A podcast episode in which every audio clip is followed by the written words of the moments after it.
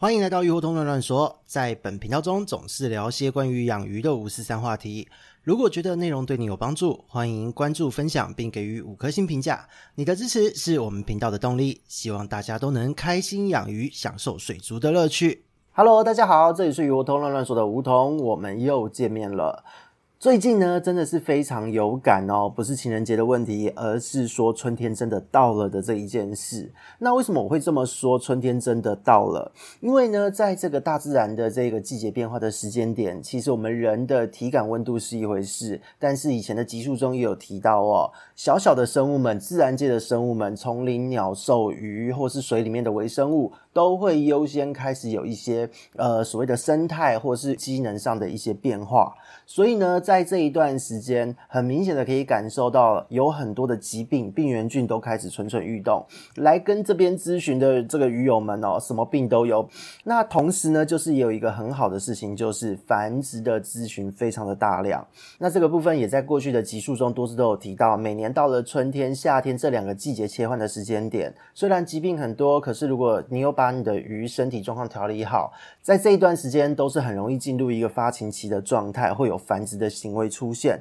但是呢，就是今年的这个咨询在繁殖方面也非常的有趣。以往哦。可能问的都是说，到底该怎么样去配对，怎么样去滋养它？那经过了一年，现在都是变成该怎么顾小鱼？我觉得这是一个非常棒的一件事哦，因为对于我小弟我来说，这是一个进步哦。以往一直在呃倡导要有一个正确的操作观念，正确的饲养观念。那这个正确不是我说的算，而是鱼说的算。鱼的身体它会告诉你你的操作对不对？那今年。可以显见的是，很多朋友们的操作都是正确的。那在今年呢，也稍微会诊了一下，就是到底有哪样的一个咨询的问题。今年的问题很多都是在于观念的厘清哦，比方说像是啊，把鱼放在草缸，结果养了半年，鱼只有长了两公分，然后呢，好像存活率没有很高。那也有上网爬文说，小鱼其实不用顾得那么辛苦，丢到绿水去养就好，结果存活率好像也不怎么样，而养着养着还莫名其妙死了一大堆哦，各式各样的惨剧。那再来就是说，很多人都会想要了解，到底要怎么样去提高鱼苗的存活率这一类的问题呢？在今年实在是特多。所以这也是催生了这一集的一个主因哦。一年下来，真的在过去，大家都听了前面的这几个集数之后，更改了操作，也开始进行营养补充，特别是温度还有换水频率的这一个操作，做了很大的改善，让它的内分泌、荷尔蒙、新陈代谢都可以去做一个调整。结果呢，今年就是陆续的得到了喜讯。那也有朋友就是来说哦。本来是在玩水草，结果听到一直在讲鱼，就心痒痒，慢慢就开始养鱼了。那这是推更成功哦。那再来就是呢，因为也有很多朋友有反映，呃，从去年改了操作后开始生小鱼，结果因为没有接手几次小苗，所以呢都很怕操作错误。结果就是看了文章和上社群讨论之后，真的是说法过度混乱，鱼都死光光。所以呢就想要来理解一下整个饲养鱼苗的细节。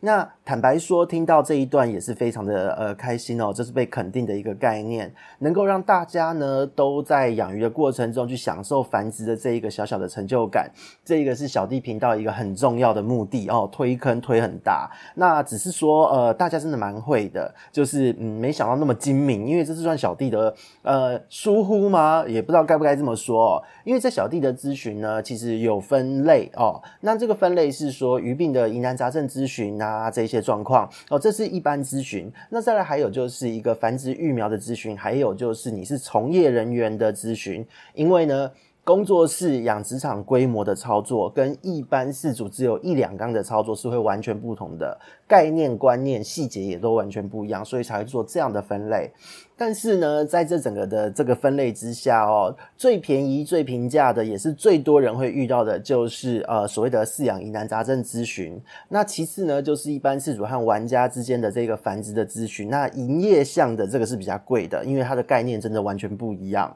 哦。那这一次呢，因为小弟在过年前是有特别曝光一个所谓的呃贴纸活动，跟很多就是非常专业的水族工作室的这些老板们做一些联名的合作，协助这些老。板们一起来解决事主们的疑难杂症问题，来协助大家都能够把鱼养好、养健康啊！结果嘞，可能就是太小看了呃，老板们还有他的客人们的功力。好几个人都是拿来用在繁殖育苗的咨询，这个真的是大失算哦。就是本来可能只会嗯，就是免费放送一些，结果变成吐血大放送哦。因为那个收费标准是几乎差了快三倍，对，所以只能说大家真的很会。不过呢，其实这也是一件好事啊，让大家都能够享受这一个乐趣，也是很棒的一件事。而且呢，严格来讲，要把这些说成是疑难杂症也没错啦。毕竟呃，在水族的世界里面，养鱼的相关论述观念啊，或是知识一直都是众说纷纭，特别是现在就是呃所谓的内容农场太猖狂了，接下来又有 AI，实在不知道世界会变得怎么样。所以呢，资料乱就算了，错中有对，对中有错，混在一起，如果不是说专门的一个玩家事主或是有经验的人，根本没有办法去分辨哪一些资料才是正确的。所以这一个部分呢，就是能够解决大家的问题，其实也是非常的开心。那今天呢，其实就是在厘清这一些观念之前，厘清这个主题之前，要跟大家做一个小小的暴雷。因为讲到观念，其实观念这一件事情是要来自于非常多的一个资料知识，再来就是有自身的经验。因为呢，当我们在判断一个资讯、一个资料的正确与否的时候，其实很多时候凭借的是大量的基础知识，再来就是我们对于实际上面操作的经验法则。当你有经验法则，再合并你过去所学的知识，你才能够去判断这个操作的问题在哪里。哦，这一个部分就是很重要的一个点。那在今天呢，就要跟大家提早爆雷一下。因为呢，在 Podcast 大家都是听一些小议题，可是呢，完整系统化的一个内容，其实有蛮多朋友来敲碗哦。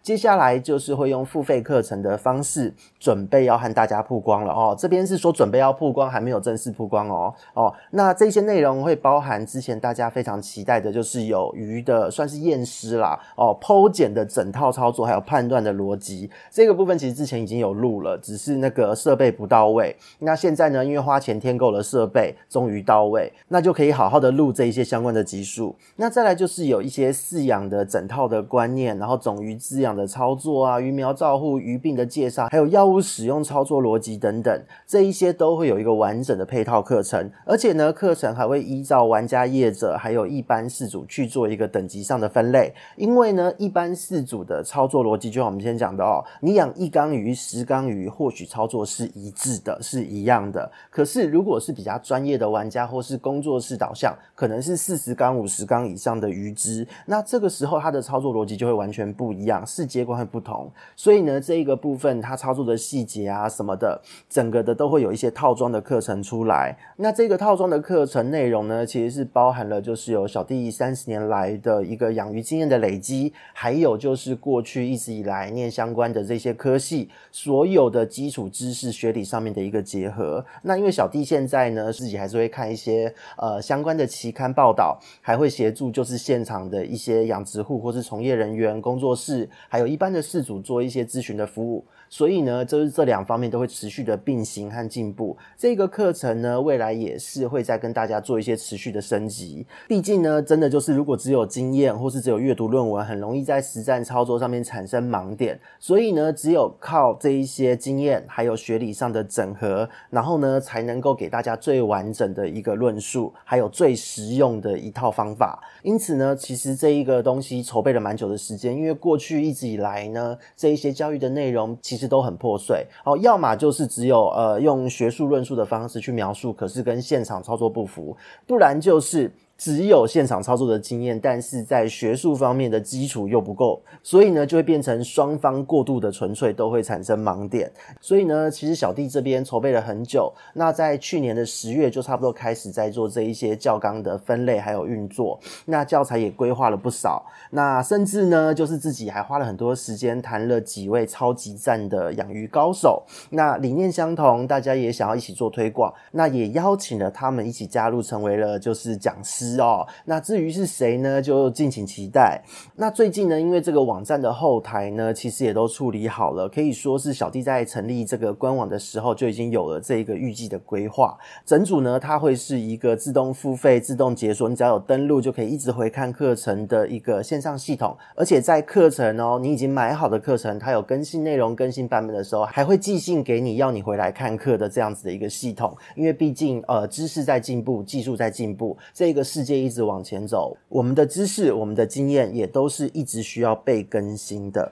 所以呢，在这一点，你等于是说一次付费可以享有一个很长期的一个课程服务。那当然呢，这一个部分就是请大家敬请期待，很快就会在近期跟大家碰面喽。那这一个课程系统呢，也会是小弟在呃这么多年来的算是一个完整的经验呈现啦。那会是鱼活动品牌上面非常大区块的一个专案哦。所以呢，真的就是要请大家多多支持了。简单来讲，就是小弟这边练财的时间要到了，那一些哦。一直说小弟开课会来上课的朋友们，一直在催我要把课程挤出来的朋友们，这一些群组的朋友们，请听好，到时候小弟真的课程上线是一定要看到你们的付费资料哦，一个都不要跑哦，正式练财喽。那一定也会有很多人想要好奇哦，就是说，诶，那个可是 Podcast 也没有要付费啊啊，这个养鱼的内容我听 Podcast 就好，我需要上到这个课程吗？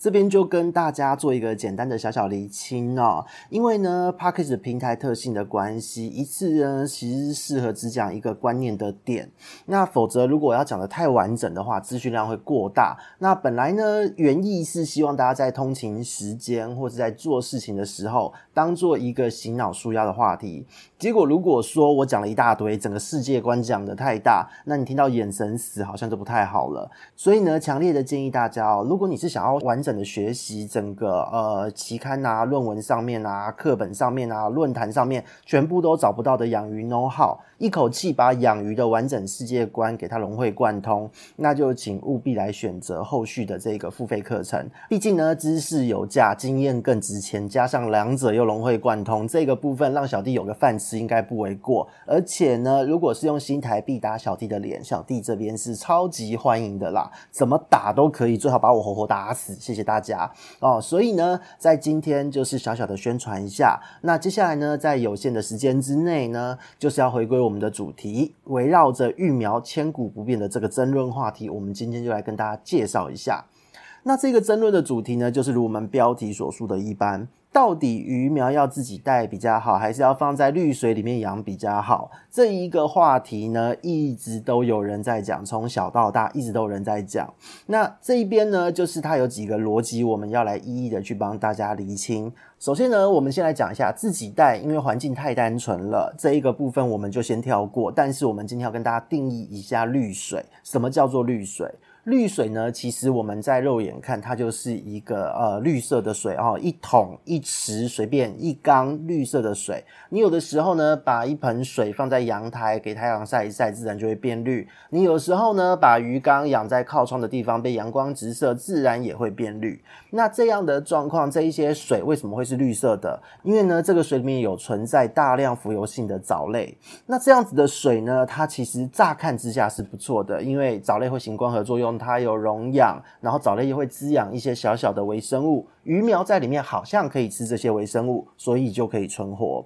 好，那这边问题就来了，我们一一去了解它哦。第一个，你确定它的藻种是什么吗？因为呢，绿水它是一个最后的我们看到的状态。可是是什么样的浮游性藻类？是哪一种藻类？它到底是不是有营养的藻类？你都不知道。甚至有一些藻类是有毒性的哦哦。因为我们如果是在实验室的环境下操作，我们可以知道这一个藻种是哪一种。我们可以做到所谓的纯化培养，还有放大培养。在这样的操作下，你可以确保你的整个藻类的状况，你的滤水的状态是好的，是单纯的。那再就是，如果你要养起来这一个藻种，你一定要肥料。有的时候有一些人会说，你丢一颗饲料。你丢一个呃所谓的死鱼，丢一个什么样的东西下去，或者把鱼的便便丢一些下去，甚至会有人想说又撒一泡尿进去就好了。那这个部分呢，基本上是没错的。氮、磷、钾这三种植物藻类所需要的肥料呢，是完全就在刚刚所说的东西里面都有。可是呢，就像前面提到的。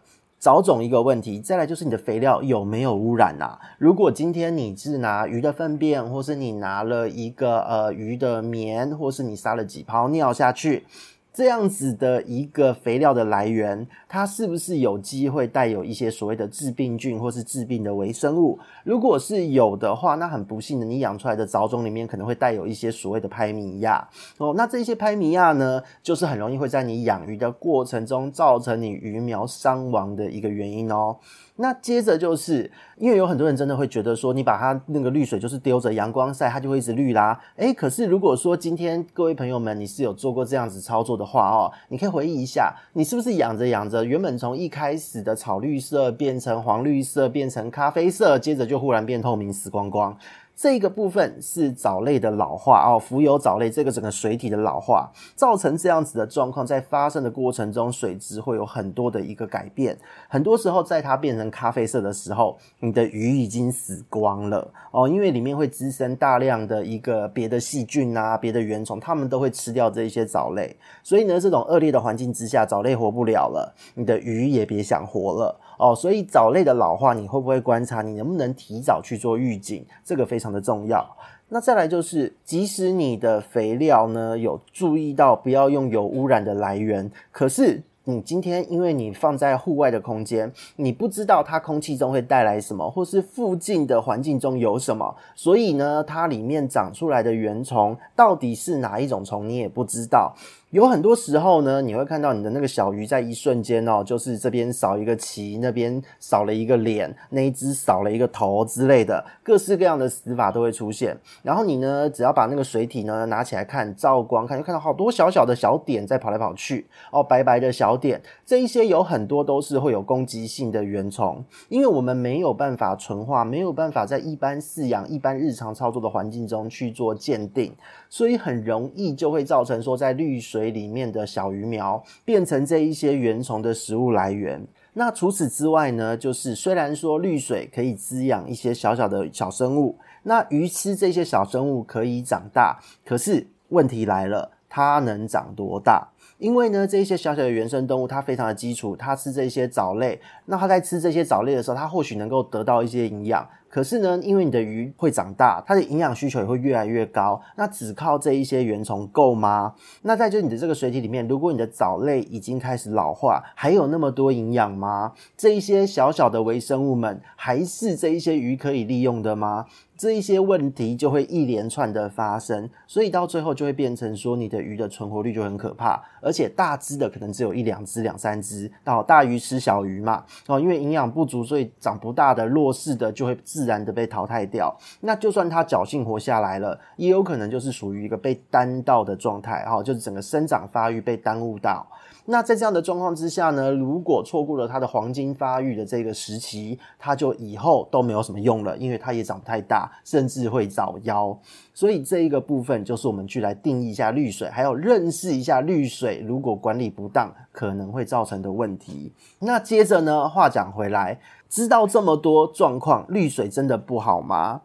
好，到底自己带比较好，还是给绿水比较好？这一边呢，我们就要来回归问问看我们四组自己了。哦，因为你的目的心态非常的重要，你是要玩玩养景为主呢，还是你要以鱼为主？还有再来就是你也要评估，就是你自己能够投入多少时间做管理，还有自己管理操作上的技术层面，你也要去评估一下。因为我们大部分的饲主呢，会讨论到这个话题，会来询问这个话题的饲主。本身呢，大部分都不是专门在繁殖鱼类的，然后因为繁殖鱼的人自己会有自己熟悉的一套操作，但是呢，很多都是新手朋友们，或是在开始要接触繁殖这个领域的时候，正在练功的朋友，这个地方就要好好的去思考。因为呢，如果你是玩玩的话，也许你今天丢原缸、丢滤水会比较方便，因为你就不用那么花时间去照顾它。那毕竟呢，不论它是多是少，你至少让它繁殖了嘛。因为呢，今天如果你能够把青鱼养到繁殖，代表养功也不会差哦。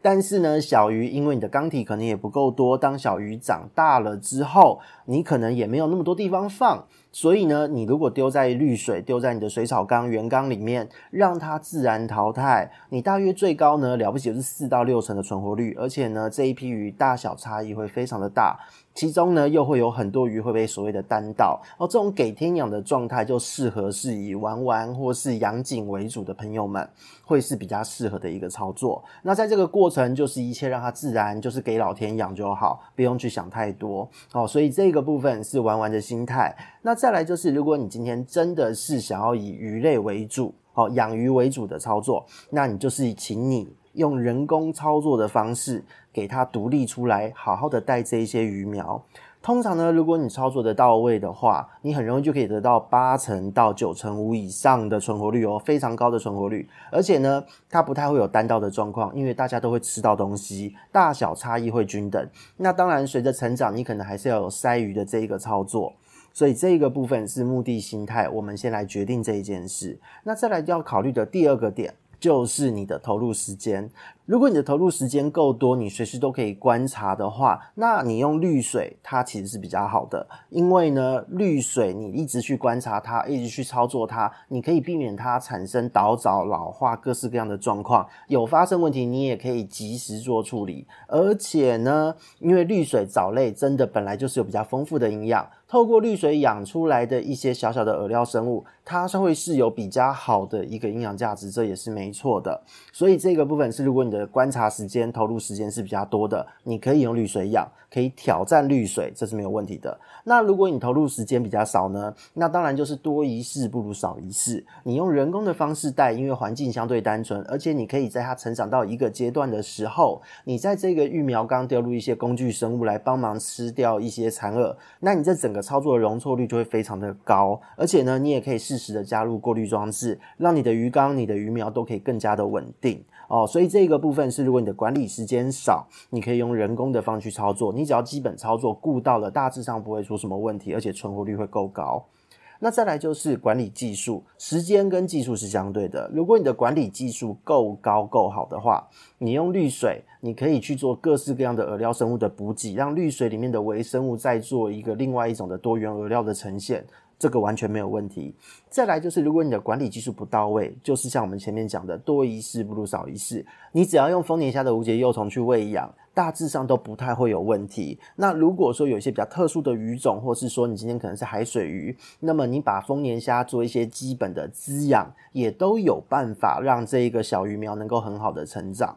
所以这个部分就是有三个角度的评估，让大家可以自我检视一下。先了解你的目的心态，还有了解你有没有办法投入时间，或是你手上有没有那么好的管理技术。因为呢，绿水它本身我们要知道它的变因实在是太多了，要管理一个复杂的变因，让这一个绿水的水体状态里面的微生物保持在一个平衡的这一个系统中，是非常吃照顾的时间和功力的。所以呢，这个部分请各位听众好好的评估一下。如果想要养鱼、繁殖鱼苗，要顾好鱼苗的话，这一个点，请你务必要谨慎思考。那再来呢，就是额外会有一个小小的延伸问题，有一些鱼呢，它是会带小鱼的，吼，大鱼会带小鱼的。这个部分有很多的朋友在近期有来问，究竟这些鱼我是要给大鱼带，还是要人工自己带呢？那比方说像是斗鱼、像是七彩、像是埃及这一类的。那在这边呢，就是跟大家直接讲一个很基本的结论。如果能够让大鱼带，就给大鱼带，一定是爸爸妈妈优先。像是七彩啊这一类的鱼，它是会分泌一些黏液乳汁的，它会让小鱼苗去咬这一些东西。那已经有研究发表了，就是如果你是人工自己培养，还有用这一个呃青鱼带出来的鱼，它的整个基因表现会非常的不一样哦。有吃这一个青鱼黏膜的子代呢，它的很多机能的发育，还有免疫力啊、色彩、基因表现都会非常的好，所以整个的鱼况和未来的表现真的会跟人工带的差很多哦。所以这一个部分一定青鱼能带，就是给青鱼优先。那有几个状况例外，就是青鱼就是死不带。哦，有一些青鱼呢，它本身非常的神经质哦，有一些个体就是很喜欢吃蛋，一言不合就吃蛋，或是它带一带这个存活率都很惨。那这个状况呢，当然有一些是个体，就是个性偏差哦，这个我们没有办法去解决它，因为这是这一条鱼的个体就是这个样子，个性如此。那再来就是。这一条鱼有的时候是因为过去在饲养的过程中，因为操作不当，然后它的身体刚好有一些部分受损。那特别是说在七彩身上，如果你有使用过福马林之类，或是过锰酸饗之类很强的一些氧化剂，或是体表那种黏液刺激很强的一些药物处理，如果你的浓度没有算对，它的这些黏液的生成细胞有受损的话，其实它生产出来的这一些黏膜、这一些乳汁，对于小鱼来说，它是会有一些问题的哦。小鱼。即使吃了，可能也会因为营养的缺乏而死亡。所以呢，这个部分也会影响到它育苗的存活率。那当然，我们今天如果是自己接手长期饲养的鱼，那或许不会有这个问题。如果你的操作都是正确的话，如果今天你是从外面买回来的鱼，我们不知道它经历过什么。当你发现有鱼苗存活率比较低的状况的时候，那如果是这样的状态的话，你就要考虑可能需要自己带了哦。所以这个部分是。强烈的建议大家，轻鱼能带的、有带小鱼习性的鱼，就优先给它带就对了。除非个性或健康问题的考量，否则真的是尽量不要人工带。哦，那再来呢，就是进入到我们的结论哦。讲到我们这边呢，其实育苗千古不变的一个话题讨论，究竟要人带好还是给天养好？我们在这边先帮大家理清一下，也介绍了你的考量的一个重点。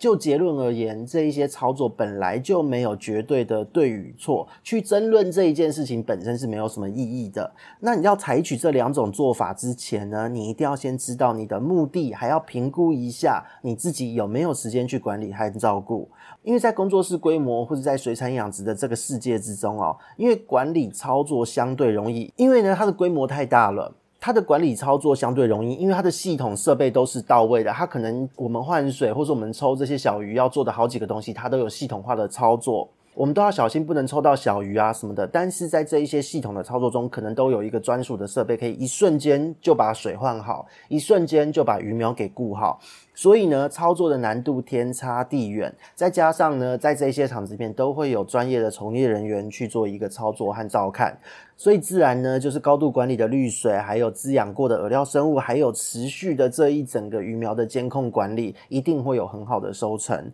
可是呢，就一般饲主而言呢，大部分都是想要轻松养，家里面或是饲养的空间中也都没有这样子的水体规模，还有这个设备。给天养呢，说是说好听，如果呢你没有很好的介入，就一定会变成所谓的自然淘汰法。就算是没有死掉，活下来的这一些比较小的个体，也很容易就会早夭。所以呢，玩玩就算了。如果你今天真的要收成满满的小鱼，给自己一些成就感也好啦，好观察也好，使用简单的方式人工介入去饲养它，也许会更适合你哦。那今天我们就介绍到这边，这里是鱼活通乱乱说，我们下次见，拜拜。